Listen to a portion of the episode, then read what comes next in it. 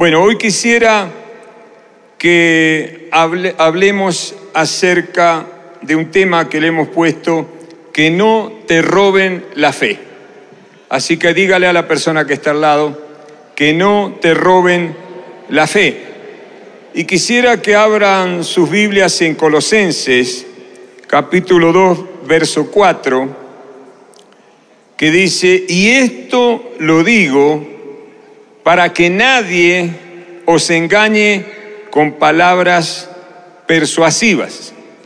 ¿Y por qué estamos hablando de esto? Porque sabemos que estamos en el final ya de todo lo que la palabra de Dios nos enseña y nos acercamos a la segunda venida, o mejor dicho, a encontrarnos con el Señor Jesús que viene a buscar a su iglesia. Ya estamos en esa etapa. Y qué hermoso es que estemos viviendo en este tiempo. Aunque los tiempos no van a ser fáciles, y por eso estoy hablando de que no te roben la fe. Y aquí en Colosenses 2.4, anterior a este versículo, viene hablando acerca de los tesoros, diga los tesoros. Los tesoros y los misterios de Dios, la sabiduría y el conocimiento, que son tan valiosos. Y sabemos que hay una, una guerra, ¿no es cierto?, contra el enemigo. Dios quiere que nosotros tomemos esos tesoros del cielo, esa sabiduría, el conocimiento de la palabra de Dios, pero sabemos que hay un enemigo, ¿no es cierto?, que trata de robarnos la fe. Dios trata de que nosotros cada día aumentemos más nuestra fe. ¿Cuántos tienen fe en Jesús aquí? Bueno, Dios quiere y el Espíritu Santo trabaja cada día, cada hora, para que tú crezcas en la fe. ¿Y el enemigo qué hace? Dice que Satanás vino a matar, a robar, a destruir. Entonces Él trabaja para robarnos la fe. Diga, en el nombre de Jesús a mí no me la va a robar. Por eso aquí dice que nadie te engañe con palabras persuasivas.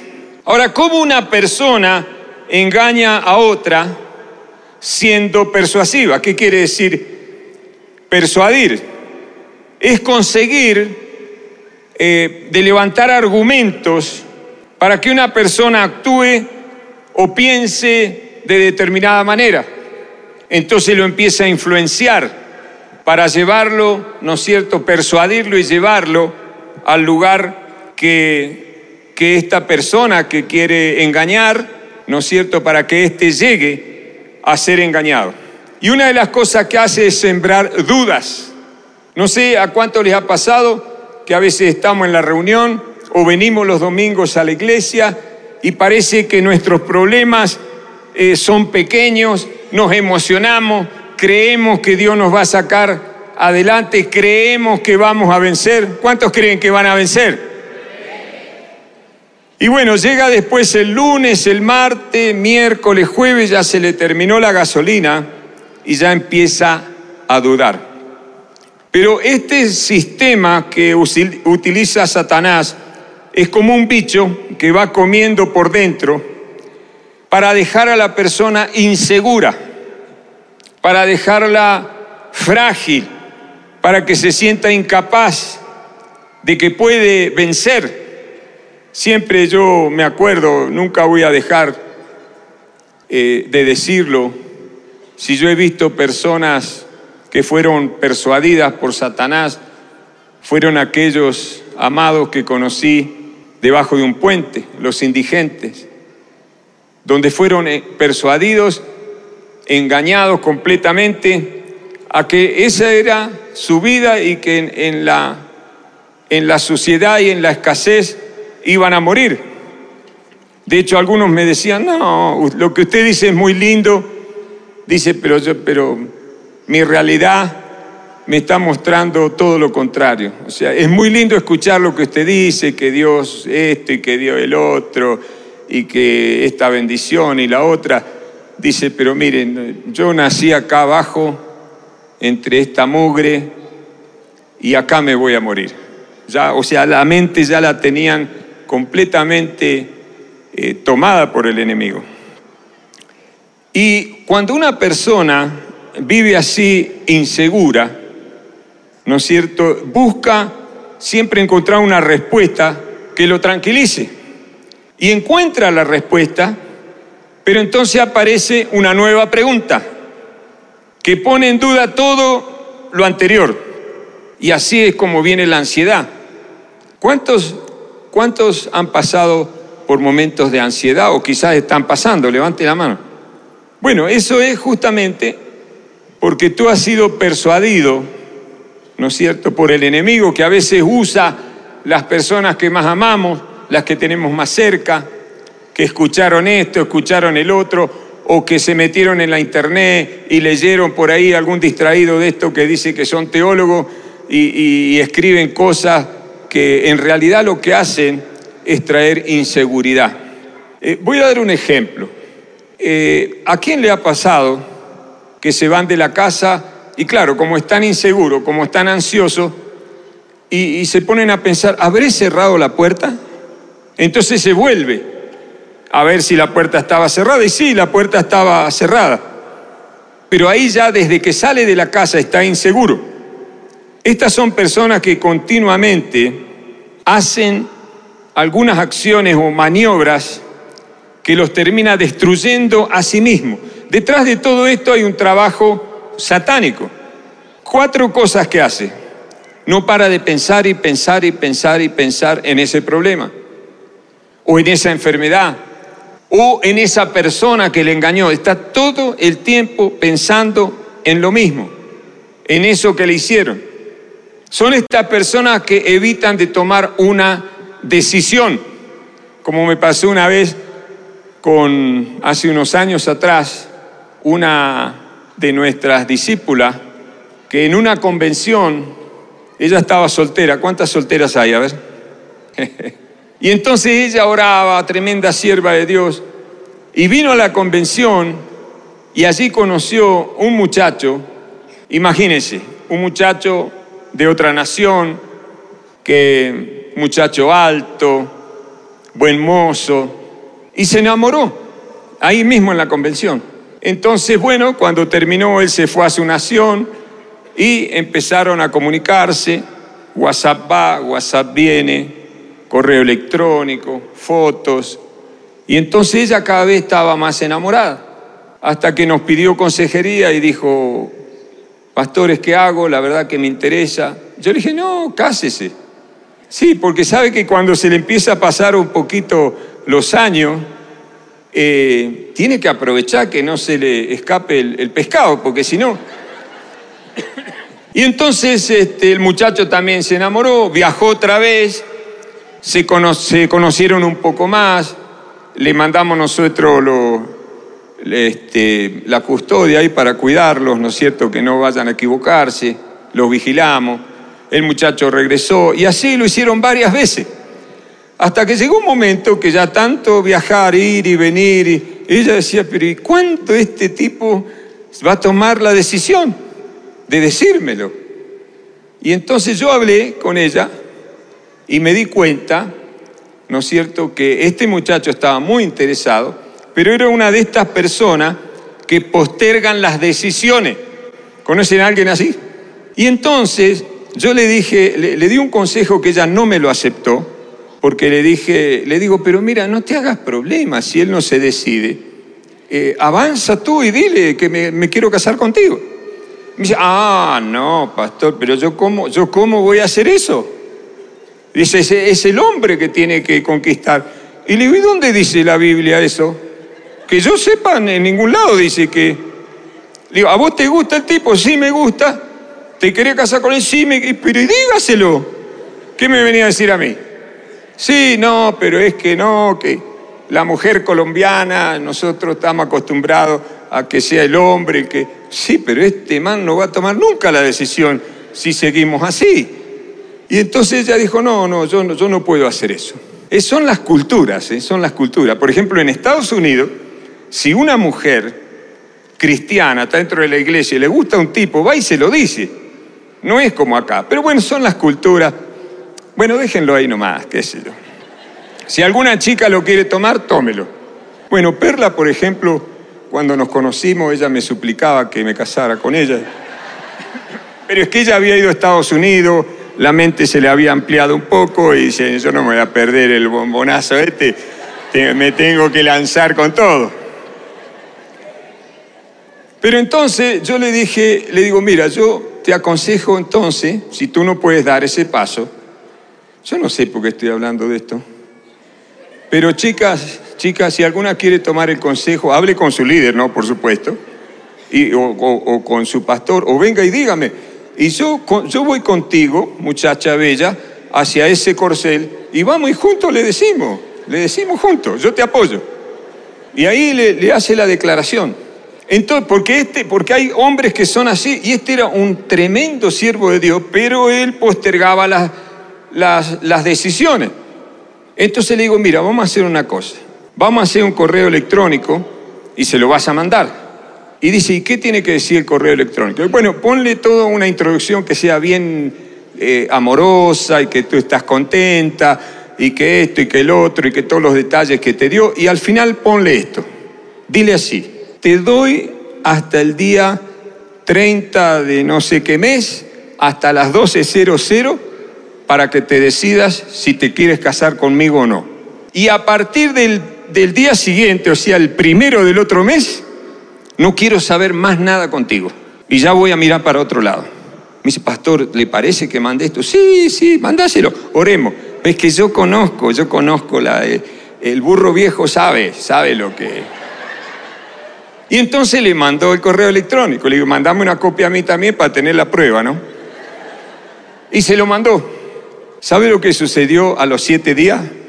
El muchacho aterrizó en el Dorado y venía desesperado a buscarla a esta chica. ¿Sabe para qué? Para pedirle matrimonio. ¿Por qué pasó eso?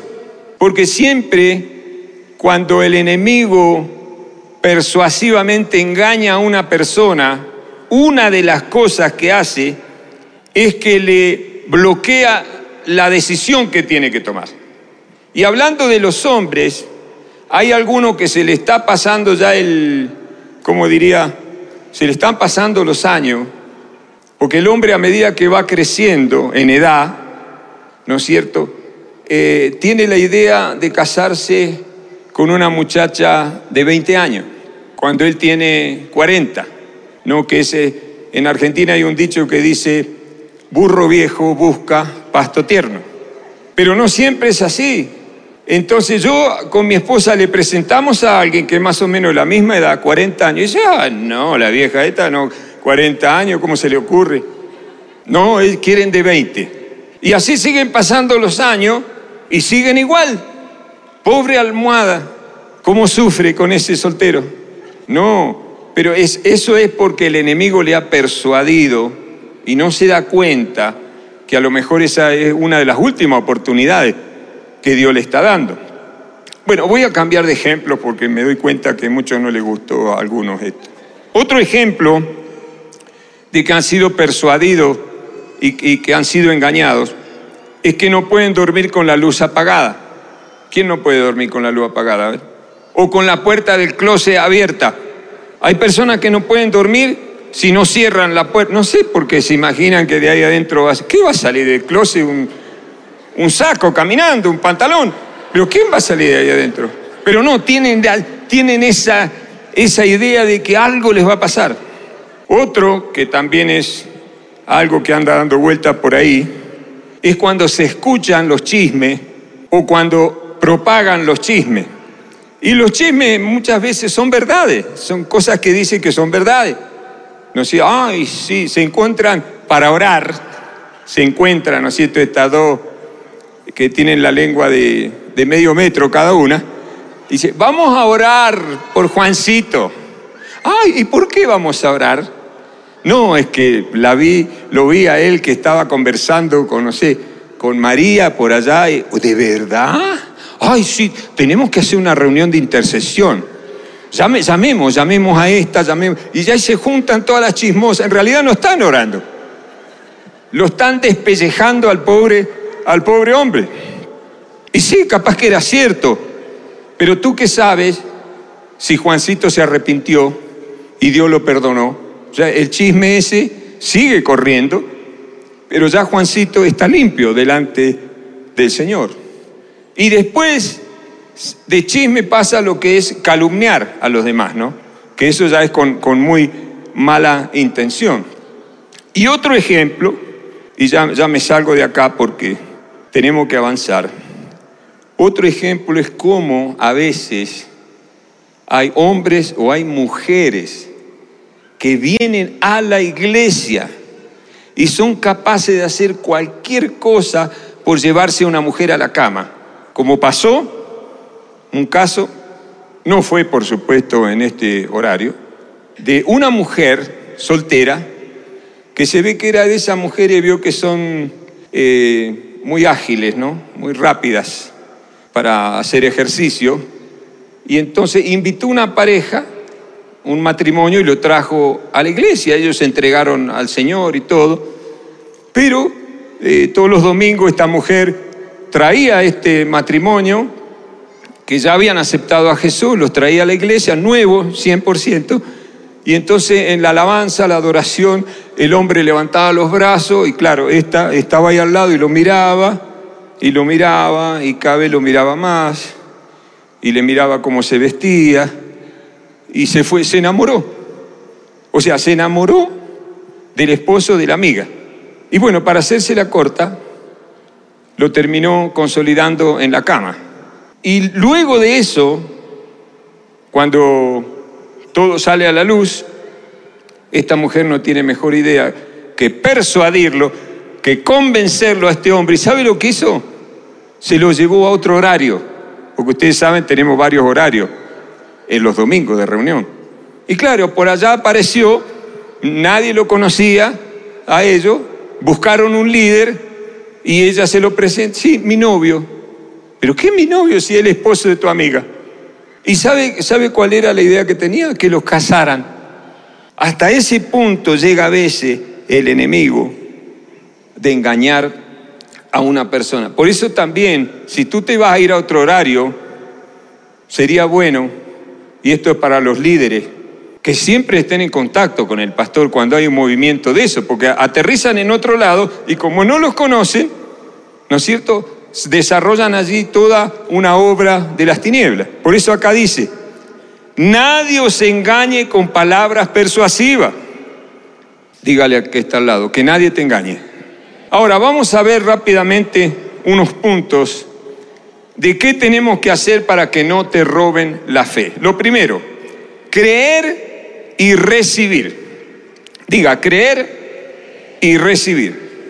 Colosenses 2, 4 perdón, Colosenses 2, 6, dice, por tanto, de la manera que habéis, a ver, vamos a repetirlo todo, por favor. Diga, por tanto. A ver, todos pónganse de pie para concentrarse y vamos a repetir esta escritura. Diga, por tanto, de la manera que habéis recibido al Señor Jesucristo, andad en Él. Vamos de vuelta. Por tanto, de la manera que habéis recibido al Señor Jesucristo, andad en él. Colosenses 2.6. Muy bien, puede sentarse. Acá habla de recibir al Señor Jesucristo. Luego dice la palabra de Dios, porque acá quiero hacer la diferencia entre lo que es creer y recibir, y por eso pusimos acá estos dos regalos, ¿sí? Uno es creer, es un regalo de Dios poder creer en el Señor, pero también habla de recibir. Ahora sabe que hay personas que creen y, creen en Jesús, o sea, creen que hay un Dios, pero eso solo no alcanza. Santiago 2.19 dice, tú crees que Dios es uno, bien hace, también los demonios creen y tiemblan. Los demonios creen y tiemblan. ¿Por qué tiemblan? Primero, ¿por qué creen? Porque ellos saben muy bien que Jesucristo es el Señor. Ellos creen en eso. ¿Y por qué tiemblan? Pues porque ya están condenados y se van a ir al infierno. Ahora, también hay personas que creen en Jesús y es probable que se vayan al infierno. ¿Por qué digo esto? Porque no es solamente creer. si tú le preguntas a cualquier persona, la mayoría, bueno, salvo los que dicen que son eh, ateos, que también es una mentira, porque si son ateos en algo creen, ¿no es cierto? Pero si tú le preguntas a la mayoría de las personas, dice, sí, sí, yo creo en Dios, pero eso no alcanza. Diga, creer no alcanza, sino que hay que recibirlo, porque en realidad lo que te hace entrar en el paraíso, que es el otro regalo, que está ahí, el paraíso, lo que te hace entrar en el paraíso es que tú lo recibas a Jesús, no solamente que creas en Él. Porque en la cruz, cuando Jesús lo estaban crucificando, había otra cruz donde había un ladrón. Y de este otro lado había otra cruz donde había otro ladrón. Este, este de acá, dice la palabra, que lo injuriaba, lo maldecía al Señor, le decía, si tú eres el Hijo de Dios, bájate ahora, bájate de la cruz. O sea, este no creía. Pero este que estaba de este lado, este ladrón que estaba acá, que era tan malo como el otro y que se merecía la muerte, este sí creyó en Jesús. Y mire en qué momento, en el momento en que los tres estaban por morir, el Señor Jesús y los dos ladrones. Y él creyó. Y era alguien muy malo. Era alguien que se merecía la muerte. Y él le dijo, le contestó, este ladrón al de acá le contestó y le dijo, mira, nosotros no merecemos ser condenados, pero este no hizo nada. No hables así de él. ¿Qué estaba haciendo? Estaba creyendo en Jesús. En los últimos minutos que le quedaban de su vida. ¿Y Jesús qué le dijo? Hoy estarás conmigo en el paraíso. Ese entró sobre, sobre el último minuto. Como estos partidos del Mundial, que en el último minuto pasa algo, ¿no es cierto?, que cambia todo.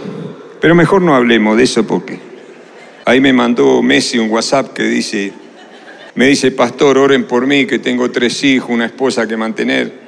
En el último minuto, este ladrón, este hombre malo, que se merecía el infierno, en los últimos minutos cambió y Jesús mismo le declaró que ese mismo día iba a estar en el paraíso.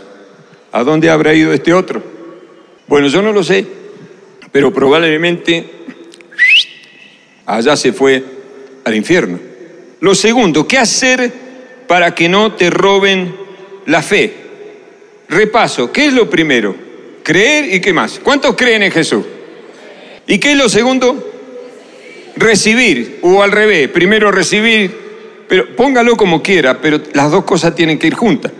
¿Por qué digo esto? Porque hay veces que damos consejerías a matrimonio que hace 20 años que están en la iglesia y el esposo todavía sigue maltratando a su mujer y a sus hijos.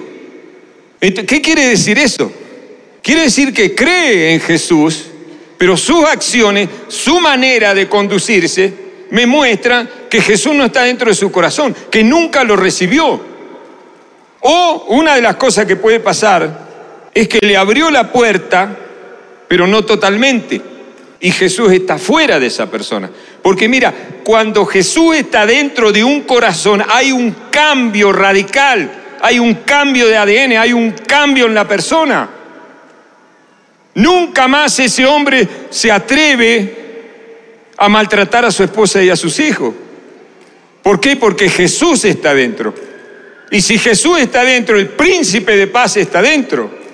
Y si Jesús está dentro es un vencedor. ¿Vencedor de qué? Pues de todo ese mal carácter que tiene.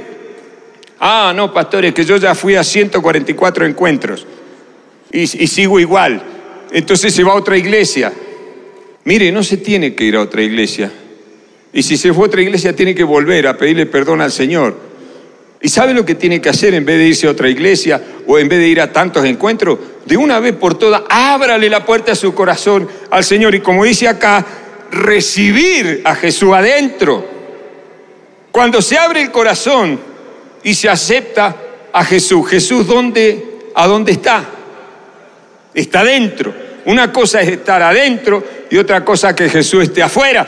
Una cosa es que tú vengas año tras año a la iglesia y todavía no le has abierto la puerta de tu corazón al Señor, o la tienes entreabierta, donde vienes a las reuniones y algo de su paz y de su luz entra dentro de tu corazón, pero en realidad Jesús sigue afuera.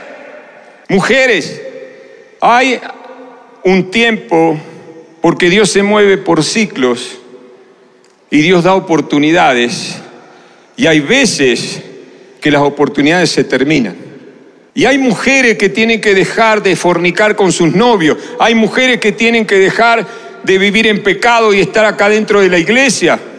Hay mujeres que tienen que entregar de una vez por todas su vida al Señor, porque esa decisión puede ser muy grave para tu futuro. Y estamos terminando el año y es necesario que tomen buenas decisiones. ¿Y, qué tiene que hacer? Pues entre en un tiempo de santificación, que sus líderes, sus pastores, le ayuden y cásese y déjese de vivir así. Bueno, yo no sé, el Espíritu Santo me sacó de todo lo que estoy hablando, pero por algo debe ser, ¿no es cierto? ¿Qué hacer para que no te roben la fe? Lo segundo, conocer cómo se alcanzan las bendiciones. Diga, quiero conocer, o bueno, le pregunto, ¿quiere conocer cómo se alcanzan las bendiciones? Dios, primera Tesalonicenses 5, dice que Dios nos hizo espíritu, alma y cuerpo. Somos tenemos tres partes.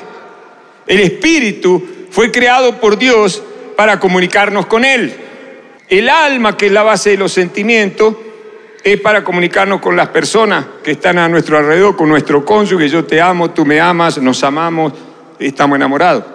El cuerpo es el, instrumento que Dios nos dio para movernos de un lado a otro. Algunos con más o menos músculo, con más o menos pelo, pero bueno, esto es lo que el Señor tenía. Y con esto nos trasladamos, vamos de un lado para otro. ¿Sí? Pero, ¿dónde se reciben las bendiciones? La mayor parte de la gente piensa que las bendiciones se reciben acá. Hay algo de verdad en eso, pero ese no es el proceso. Marcos 11, 24 dice, por tanto os digo, que todo lo que pidieres orando, ¿cuánto le han pedido cosas al Señor? Todo lo que pidieres orando, creed que lo recibiréis. Diga, creo que lo recibo. Cuando dice, creed que lo recibiréis, es que lo recibo en el Espíritu primero. Y después dice, y os vendrá. Repito, creed que lo recibiréis y os vendrá. Marcos 11, 24. Primero lo recibo en el Espíritu porque estoy orando. Orar es hablar con Dios. Cuando yo lo recibo en mi espíritu, después lo voy a ver aquí en lo natural manifestado. Por eso tus ojos siempre tienen que estar puestos en el Señor. Hace 30 años atrás, yo recibí en mi espíritu, estaba orando, y Dios me reveló yo escuchaba la voz que decía Perladoris por 15 días. El día número 15, la voz dijo, Perladoris será tu esposa. Yo recibí eso en donde en mi espíritu. Fue una revelación, diga revelación. ¿Cuántos solteros hay? Soltero y soltera, levante la mano. Bueno, mira, yo hablaba con alguien el otro día y me decía, ¿cómo puedo hacer? Porque yo ando mirando para todos lados, buscando por todos lados y se me pasa el tiempo y no encuentro a mi cónyuge. ¿Cómo puedo hacer para que me pase lo mismo que usted, pastor? Porque yo no estaba buscando para otro lado, yo estaba buscando a Dios. Y Dios me dijo con quién me iba a casar. Y Dios me dijo que lo primero que iba a venir era una hija. Y con Perla no nos conocíamos. Ella vivía en Estados Unidos. pero se recibe primero en el Espíritu. Y sabe que yo tenía una seguridad tan grande de que esa era la voluntad de Dios, de que, de que Perla Dore iba a ser mi esposa, que yo podía esperar lo que fuera. Cuando a ti te cuesta esperar que llegue la bendición es porque no la has recibido en el Espíritu. Porque cuando Dios toca tu espíritu, la seguridad es tan grande que puedes esperar lo que sea. Bueno, finalmente ella apareció y se dio en lo natural. Y nos casamos. Algo que parecía imposible. Ahora, ¿a alguien le gustaría que le pasara lo mismo? No solo para los que son solteros, sino para cualquier cosa en su vida. Recibir que Dios te hable, que Dios te diga, que Dios te diga lo que tenés que hacer. ¿Cuántos quieren eso? Pues bueno, yo me vengo a dar cuenta después de tantos años que simplemente a mí me llevó 31 días conseguir eso. 31 días de qué? De ayuno y oración, con puro líquido. Y es el día de hoy que sigo recibiendo los beneficios de ese ayuno y oración. Porque cierto género de demonios solo salen con ayuno y oración. Y si hay demonios que te están persuadiendo, te están engañando, ellos no se van a ir. Por eso hay personas que pasan los años en la iglesia y no pueden cambiar. Y le echan la culpa a los demás o se van para otro lado. Y llevan años así en un círculo donde a veces un poquito de bendición, después caen otra vez. 31 días. 31 días. ¿Qué son 31 días en 30 años que llevo de felicidad con esta princesa, con esta hermosura de perla que Dios me ha dado? De paso, 30 quiere decir perla. Es una joya, mi esposa. Es una joyita. 30 años enamorado, 30 años de felicidad, tres hijos que me tienen a mí enamorado. Y a veces yo miro hacia atrás porque veo a mi esposa, a mis hijos, y digo, no fue en vano haber ayunado, no fue en vano haberme sacrificado, no fue en vano ese ayuno, esa oración, porque el enemigo más terrible que tenemos, el más engañador, somos nosotros mismos, es esa carnalidad, a veces esas estructuras en la mente que te engañaron. 31 días. Bueno, si que alguien quiere ayunar, me avisa que yo, yo tengo hecho un resumen que hice de cómo hacer un ayuno de 31 días.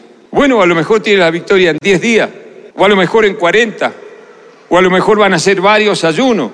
Pero si hay algo que tenemos que hacer es someter la carne. El diablo engaña cuando hay un hombre o una mujer que tiene mucho porcentaje de carnalidad y de emociones. Pero el diablo no puede hacerle daño o hacerlo caer a alguien que es un ser espiritual con un alma dentro de un cuerpo. Pero algunos están pata para arriba, son más carne y emoción y, y muy poco espiritual. Por eso son persuadidos y son engañados por el enemigo. Lo tercero, ¿qué hacer para que no te roben la fe? Saber cómo actuar en los últimos tiempos que estamos viviendo. Tenemos que saber qué hacer de aquí para adelante. Tenemos que saber, tenemos que tener una estrategia. Diga, Señor, dame una estrategia.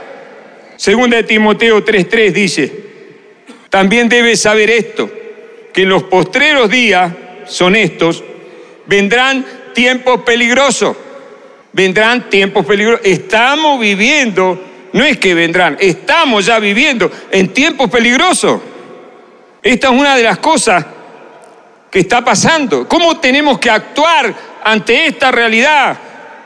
Donde ahora las cosas que son malas las presenta como si fueran buenas.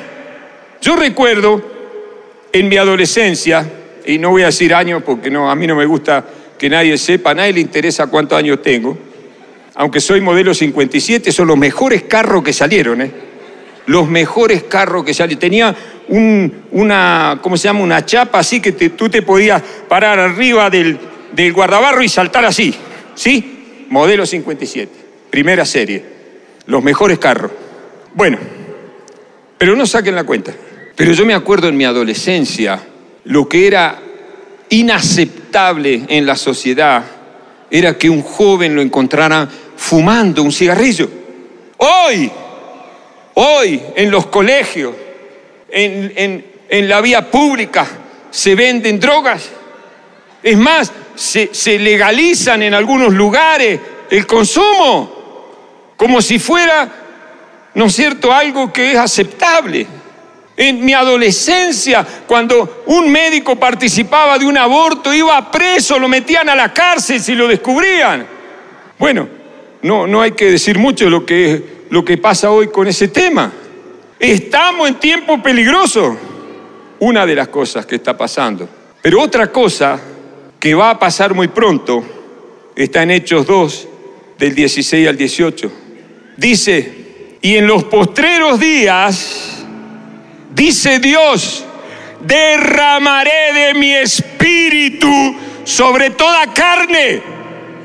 Del Espíritu Santo será derramado sobre toda carne. Sí, tiempos peligrosos, tiempos difíciles, pero también Dios se va a manifestar sobre su iglesia, sobre aquellos hijos de Dios que apasionadamente le buscan en ayuno y oración y someten su carne a los pies de la cruz, el Espíritu Santo va a ser derramado. Por eso siempre digo, sí, sí, tiempos peligrosos, la cosa se va a poner más difícil en la finanza, en la sociedad, en todos lados, pero eso no va a ser para nosotros. A ti no te va a tocar porque la iglesia está protegida. La iglesia está aquí para hacer luz. La iglesia está aquí esperando el derramamiento del Espíritu Santo. Y vamos a vivir en dos mundos. Allá afuera todo va a ser un caos. Y van a tener hambre. Más nosotros, la iglesia fiel del Señor, va a ser más próspera que nunca financieramente porque nosotros no dependemos del mundo, dependemos de Dios. Y otra cosa que dice, ¿cuántos tienen hijos aquí? Vuestros hijos y vuestras hijas profetizarán, dice. Y vuestros jóvenes verán visiones. ¿Por qué piensa usted que los jóvenes son tan atacados y absorbidos por el celular, por las redes, ¿Por qué piensa usted que nuestros jóvenes, algunos nacieron en la, en, la era ya virtual? ¿Por qué son tan absorbidos? Porque Satanás está en contra de esto que dice acá. Tú tienes que defender a tus hijos. Tú tienes que profetizar sobre tus hijos. Este es el tiempo de que profetices sobre tus hijos, aunque no vengan a la iglesia tu palabra de poder, esa vibración ungida que sale de tu boca, va a ir sobre tu hijo y tu hijo, en vez de estar metido en el celular, en las redes, contaminando sus ojos, el Espíritu Santo va a caer encima de él, va a ser tocado, va a venir arrepentimiento, va a venir a la iglesia, se va a entregar al Señor y van a empezar a ver visiones celestiales y van a ser usados por Dios.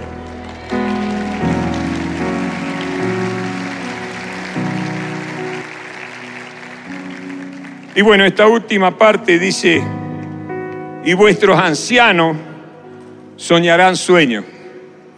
A mí me pasa una cosa, es que a mí el Señor me habla a través de los sueños, pero lo, que no me gusta es esto de anciano. Porque ah, yo lo tomo, esto se refiere a una persona madura espiritualmente. ¿Sí? Pero Dios habla a través de los sueños. Y a veces me impacta algunas personas que hacen años que están en la iglesia y les pregunto, ¿cuál fue tu última revelación? ¿Tuviste algún sueño donde Dios te indicó cuál es el camino que tienes que hacer con tus hijos, con tu esposa, tu trabajo, tu ministerio? No, ni noticias, no sueñan nunca. Solo sueñan cuando se comen los frijoles. Y son pesadillas que tienen. Pero escuche, aquí hay un recurso muy importante. Dígale, Señor, háblame a través de los sueños. Y los sueños también viene la interpretación de los sueños. Y dice que en los postreros días esto es lo que va a pasar. Bueno, en verdad que me falta un, un punto para terminar, Pero quiero preguntar, ¿la Contraloría ya está acá atrás mío o no? ¿Sí? Bueno, lo digo nada más y termino. ¿Qué hacer para que no te roben la fe? Tienes que sobreedificar. Diga, voy a sobreedificar. Colosenses 2.7 dice, diga conmigo, arraigados y sobreedificados en Él y confirmados en la fe, así como habéis sido enseñados, abundando en acción de gracia. Este es otro de los regalos que Dios nos da. ¿Qué quiere decir arraigado? Quiere decir estar establecido, fijado, clavado ahí con el Señor.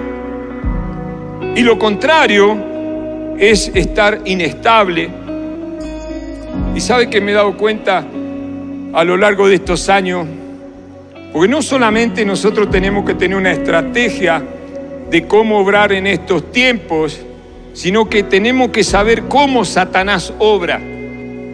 Y una de las revelaciones es que Satanás trabaja para frenarte en la finanza, en el crecimiento ministerial, en la familia. Él trabaja para frenarte, frenarte.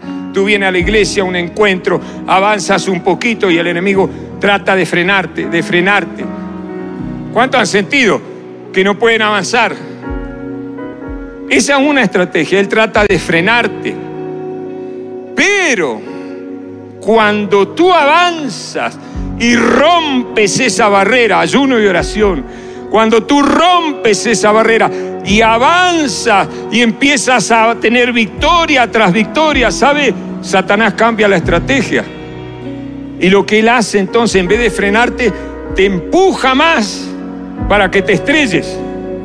Por eso, cuidado aquellos, cuidado con el dinero, porque Dios los va a prosperar financieramente, pero que no se les llene la cabeza de humo, porque el enemigo te va a querer empujar. Cuidado aquellos que empiecen a crecer ministerialmente y lo suban arriba una tarima y se les llenen la cabeza de humo creyendo que son algo.